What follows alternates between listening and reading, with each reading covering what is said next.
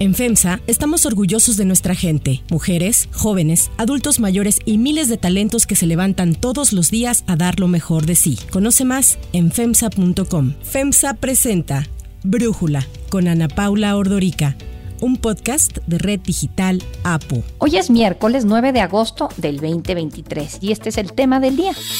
Los países que comparten la selva amazónica se reúnen en Brasil para definir acciones que garanticen la protección de la región. Pero antes vamos con el tema de profundidad. Los nuevos libros de texto gratuitos están llegando a los almacenes regionales, a las zonas escolares y en breve estarán en las escuelas. Se trata de una nueva familia de libros que se inscribe en el proceso de transformación de la educación en México. Los nuevos libros de texto gratuitos son el resultado del trabajo solidario de miles de maestras y maestros innovadores, especialistas, académicos e ilustradores. Son libros para compartir y trabajar con los compañeros, con las familias, con y entre maestros maestras y maestros constituyen un cambio de fondo porque privilegian el trabajo a través de proyectos para fomentar la colaboración, el aprendizaje activo, la creatividad y el pensamiento crítico, que permitan experimentar el aprendizaje y transformar la realidad. De esta manera defendió la secretaria de Educación Pública, Leticia Ramírez, los nuevos libros de texto gratuitos que van a comenzar a utilizarse en el ciclo escolar 2023-2024 ante tanto señalamiento de que este material está plagado de errores y que contiene una fuerte carga política. De acuerdo con la página de internet Docentes al Día, los seis grados de primaria contarán con cinco libros que llevarán como título Múltiples lenguajes, Nuestros saberes, Proyectos de aula, Proyectos escolares y Proyectos comunitarios. Cada uno de estos abordará los campos formativos expuestos en el plan de estudios de la SEP, que son lenguajes, saberes y pensamiento científico, de lo humano a lo comunitario y ética, naturaleza y sociedades. Ya no va a haber que si matemáticas, civismo, biología, las materias a las que estábamos tradicionalmente acostumbrados. Además, según el plan, tendrán como ejes la inclusión, el pensamiento crítico, la interculturalidad crítica, la igualdad de género, vida saludable, apropiación de las culturas a través de la lectura y la escritura, artes y experiencias estéticas. Diversas organizaciones de padres de familia y partidos políticos de oposición han expresado su inconformidad con estos nuevos libros de texto, pues acusan que intentan adoctrinar a los estudiantes. Uno de ellos ha sido el dirigente del PAN, Marco Cortés, quien llamó a los padres de familia de plano a tirar los libros. Y a todos los padres de familia del país los exhortamos a que ante el probable desacato de López Obrador desechen los libros de texto que den a sus hijos o al menos les quiten las hojas que ustedes consideren que no son convenientes para la educación de sus niños. Según las revisiones preliminares de los nuevos libros de texto, se han detectado errores de información y hasta ortográficos. Entre ellos, nada más y nada menos, la fecha de nacimiento de Benito Juárez. En el libro de tercer grado, en lugar de decir que nació el 21 de marzo, dicen que nació el 18 de marzo. Además, uno de los libros de historia menciona que la victoria de Felipe Calderón, candidato del PAN a la presidencia de México en el 2006, fue gracias a un fraude, en tanto que en el libro Nuestros Saberes, que corresponde a quinto grado, se incluyó una infografía sobre el sistema solar que ilustra a la Tierra en la misma órbita que Saturno y que Urano. Uno de los proyectos que más polémica ha causado es la realización de los modelos del aparato reproductor masculino y femenino para los alumnos de quinto año de primaria, en los que se va a simular un recorrido del óvulo y el proceso de menstruación, así como el de una erección. Otras fallas detectadas en los libros son fracciones matemáticas incorrectas, los números romanos en minúsculas, uso indiscriminado de mayúsculas en nombres comunes, utilización incorrecta de tildes y errores tipográficos. Pero el presidente Andrés Manuel López Obrador ha defendido a rajatabla estos nuevos libros. Ha enfatizado que serán distribuidos en todo el país e incluso se ha burlado de toda esta polarización que se ha generado. Llegan los ovnis a Nueva York y quieren volver comunista a los mexicanos con los libros de texto.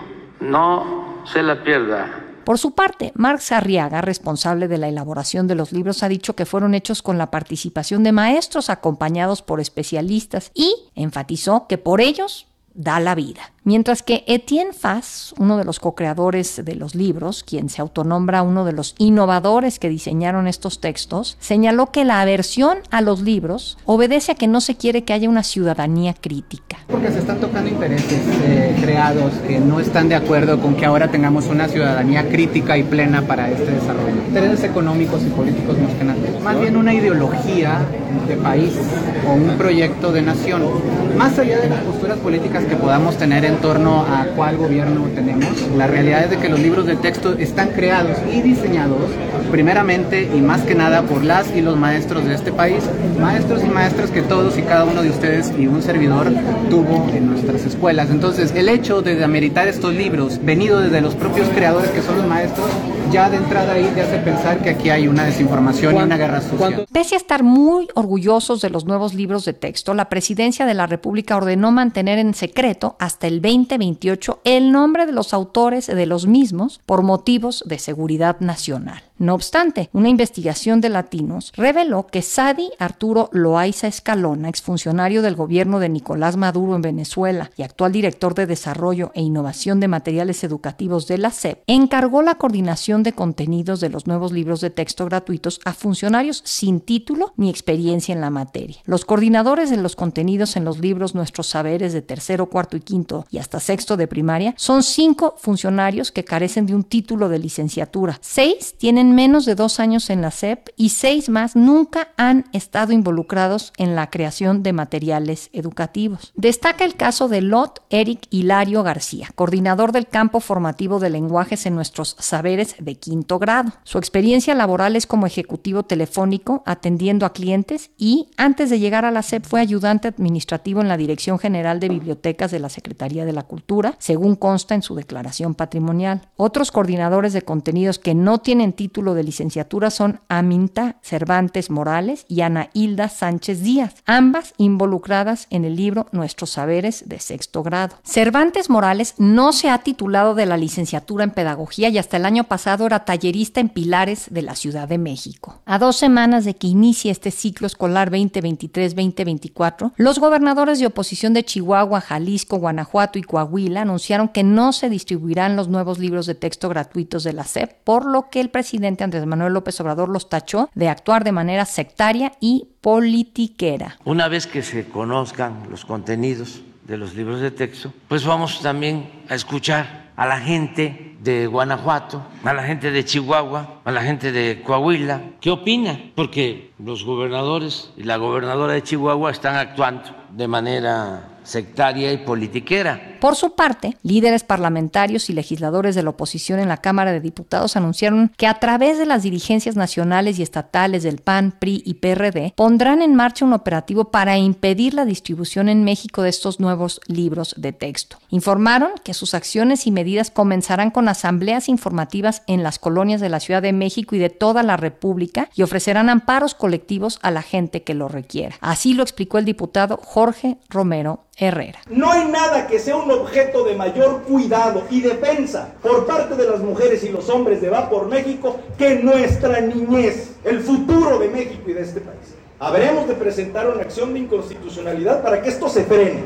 Por eso desde Acción Nacional, desde el Partido Revolucionario Institucional y el Partido de la Revolución Democrática seguiremos haciendo todas las acciones que hagan falta al respecto. Ayer comenzaron las conferencias vespertinas con autoridades educativas y expertos para explicar estos contenidos de los libros de texto gratuitos ante pues tanto revuelo que se ha generado. Se va a informar sobre el contenido de los libros, porque es una campaña difamatoria del el conservadurismo sin sustento. Hablan de que con los libros se va a inyectar el virus del comunismo. El análisis.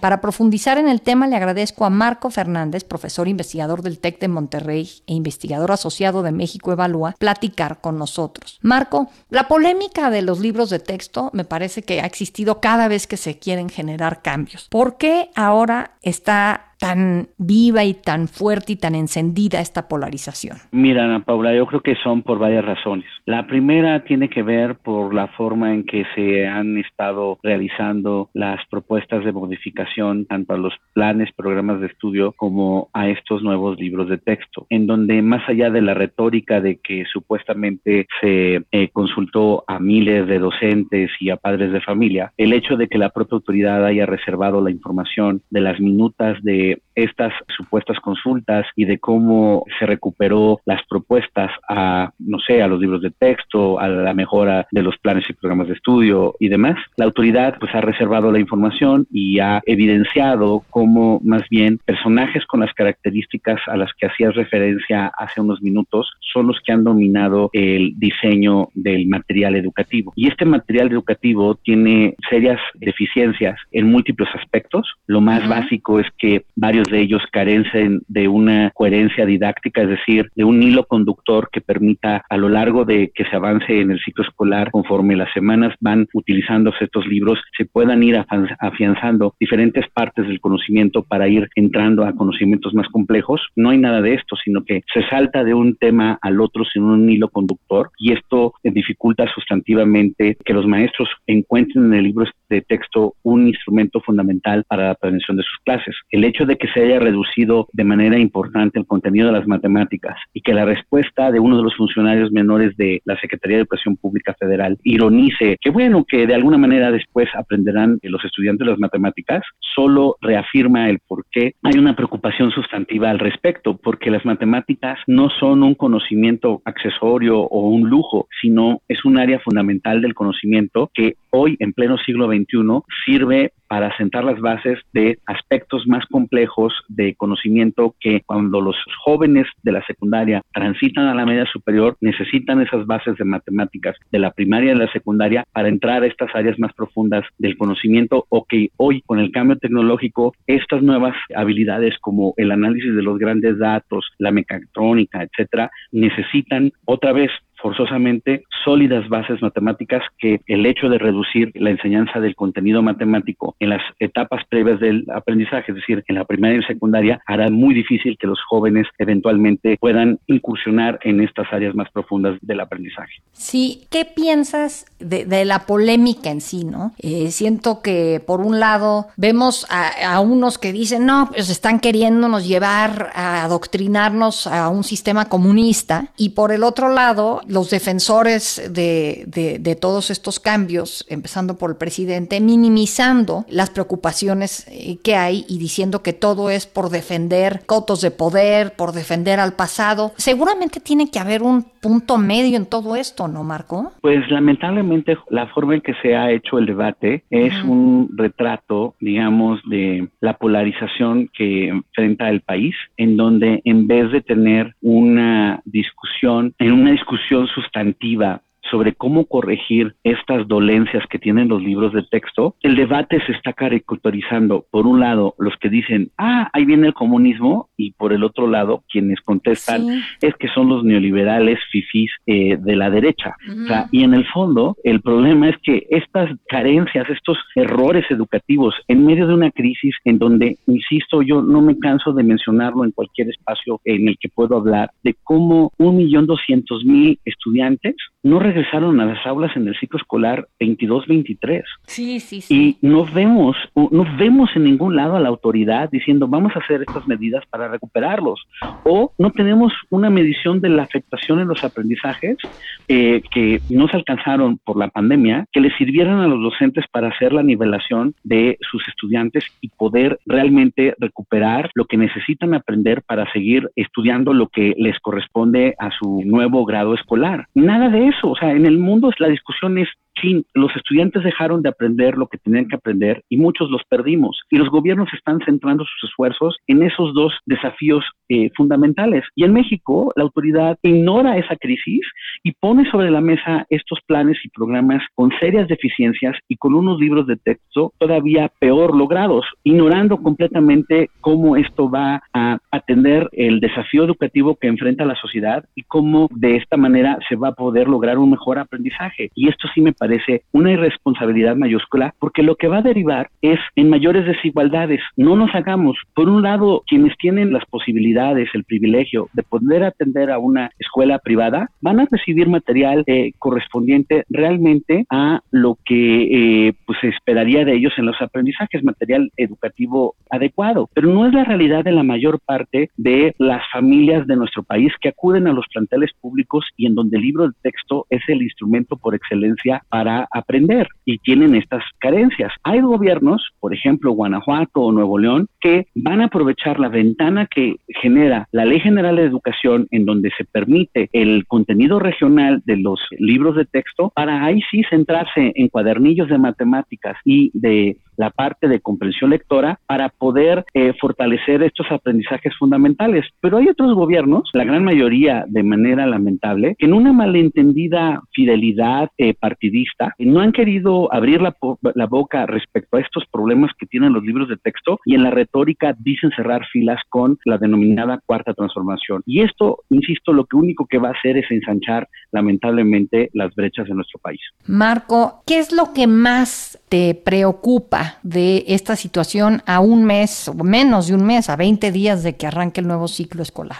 Lo que más me preocupa es, en primer lugar, para quien nos está escuchando. Los maestros en el ciclo escolar anterior, en lo que se denomina los consejos técnicos, que son los últimos viernes de cada mes, comenzaron a tratar de entender qué es la propuesta del nuevo programa y plan de estudio. El problema es que tenían como una idea, no estaban seguros cuál es la propuesta definitiva, porque la autoridad no ha hecho público, no ha publicado oficialmente las versiones finales de esta parte. Y eso lo estaban tratando de utilizar para ver cómo pensar en nuevos ejercicios o cambios a los ejercicios de la pedagogía en las aulas. Pero para hacer eso, se han estado apoyando hasta ahorita en los libros pues, que estaban vigentes hasta el ciclo escolar 22-23 menos de dos semanas que inicie el ciclo escolar, los profesores les dicen que una semana antes van a tener así supuesta capacitación intensiva para tratar de ver cómo cuadran estos programas y planes de estudio que espero que en algún momento ya se hagan públicos y estos libros de texto con estas deficiencias. Pues la verdad, por eso están inquietos con la incertidumbre, muchos de ellos molestos porque ven esta carencia de coherencia didáctica en los textos que se les proponen, eh, que ven cómo la parte básica de esta habilidad eh, de la lectoescritura no se está realmente tomando eh, en serio, por ejemplo, en el libro de primer grado, etcétera, y pues obviamente tendrán que encontrar la manera de lidiar con estas incertidumbres con sus propios medios, porque además el gobierno federal ha recortado en el 80% los recursos para su capacitación. Entonces, pues el panorama nos pinta nada bien. Marco Fernández, como siempre, muchísimas gracias por platicar con nosotros y por darnos tu análisis. En verdad, muchísimas gracias como siempre por ponerle atención a un tema que es fundamental para una sociedad que busca atender el tema de la pobreza, atender el problema de la desigualdad, generar mejores condiciones para el desarrollo, como lo es la educación, y que lamentablemente hoy vemos que esas posibilidades frente a la propuesta educativa del gobierno del presidente López Obrador, pues no, no pinta nada bien el escenario. Si te gusta escuchar Brújula, te invitamos a que te suscribas en tu aplicación favorita o que descargues la aplicación Apo Digital. Es totalmente gratis y si te suscribes será más fácil para ti escucharnos. Además, nos puedes dejar un comentario o calificar el podcast para que sigamos creciendo y mejorando para ti. Hay otra noticia para tomar en cuenta. 1. Cumbre Amazónica.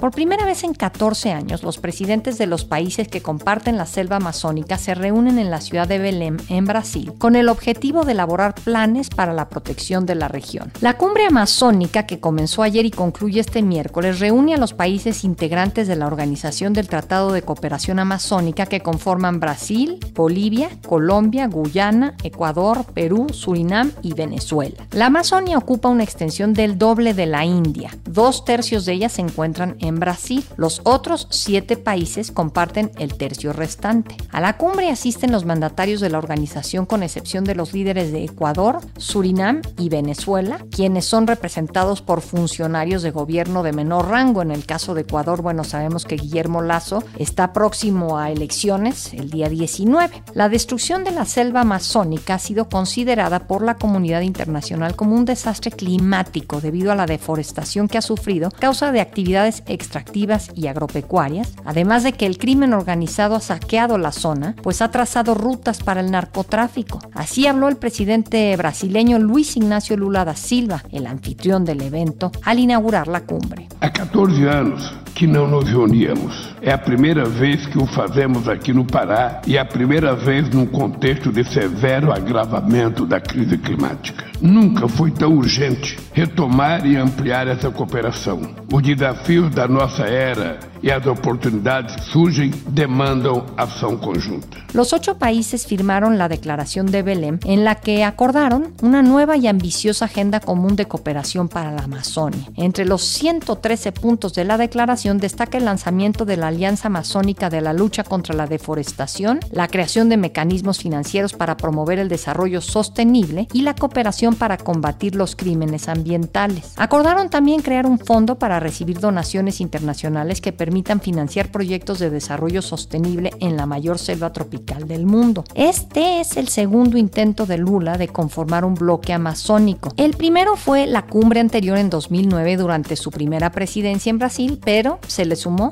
un solo presidente más de la región, el de Guyana. Para Brújula, Lorenzo Lazo, analista en temas de política internacional, nos habla sobre la importancia de la cumbre amazónica. Esta semana, 8 y 9 de agosto, están reunidos en Belén, Brasil, los ocho países signatarios del Tratado de Cooperación de Amazonas firmado en 1978, que por primera vez en 45 años se reúnen para analizar la forma de tener estrategias y políticas comunes para la defensa, la prevención, el cuidado y en su caso la reversión del daño ambiental que sufre la selva tropical más grande del mundo, que es la selva del Amazonas. Están reunidos los presidentes de estos países. El grupo está orientado para plantear políticas públicas orientadas a la defensa de los derechos humanos de más de dos millones de habitantes de origen nativo que habitan en la selva del Amazonas, cuyos derechos están agredidos no solamente por la expansión de las actividades ilegales en la minería, por ejemplo, o la contaminación de mercurio en cuerpos de agua, como también la expansión de las actividades agropecuarias sobre las cuales se está agrediendo gravemente la deforestación de esta región. En este proyecto están planteando, entre otras cosas, un fondo internacional de financiamiento a estos países para que con ello se patrocinen las actividades productivas y sustentables que prevengan mayor deterioro de la región y establecer un límite del 80% de conservación total del Amazonas con la idea de que esta región que conserva el 10% de la biodiversidad de la superficie del planeta se pueda mantener como tal y que en su momento sea también un ejemplo de cómo tomar políticas de colaboración internacionales en defensa del daño ambiental que sufre el planeta actualmente.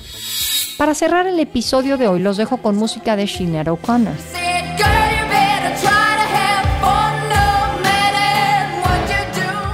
Cientos de personas se despidieron ayer martes de la cantante irlandesa Sinead O'Connor durante una procesión en su honor en Bray, ciudad del sur de Dublín, en donde vivió 15 años y en donde será sepultada tras su muerte a finales de julio. La artista, quien murió a los 56 años, alcanzó fama mundial en 1990 por su interpretación de la canción Nothing Compares to You, escrita por Prince. Además de su música, se hizo célebre por sus posicionamientos en favor de las mujeres y por denunciar los abusos sexuales en la Iglesia Católica Irlandesa. Las causas de la muerte de la cantante no fueron reveladas por las autoridades, respetando la petición de privacidad de la familia.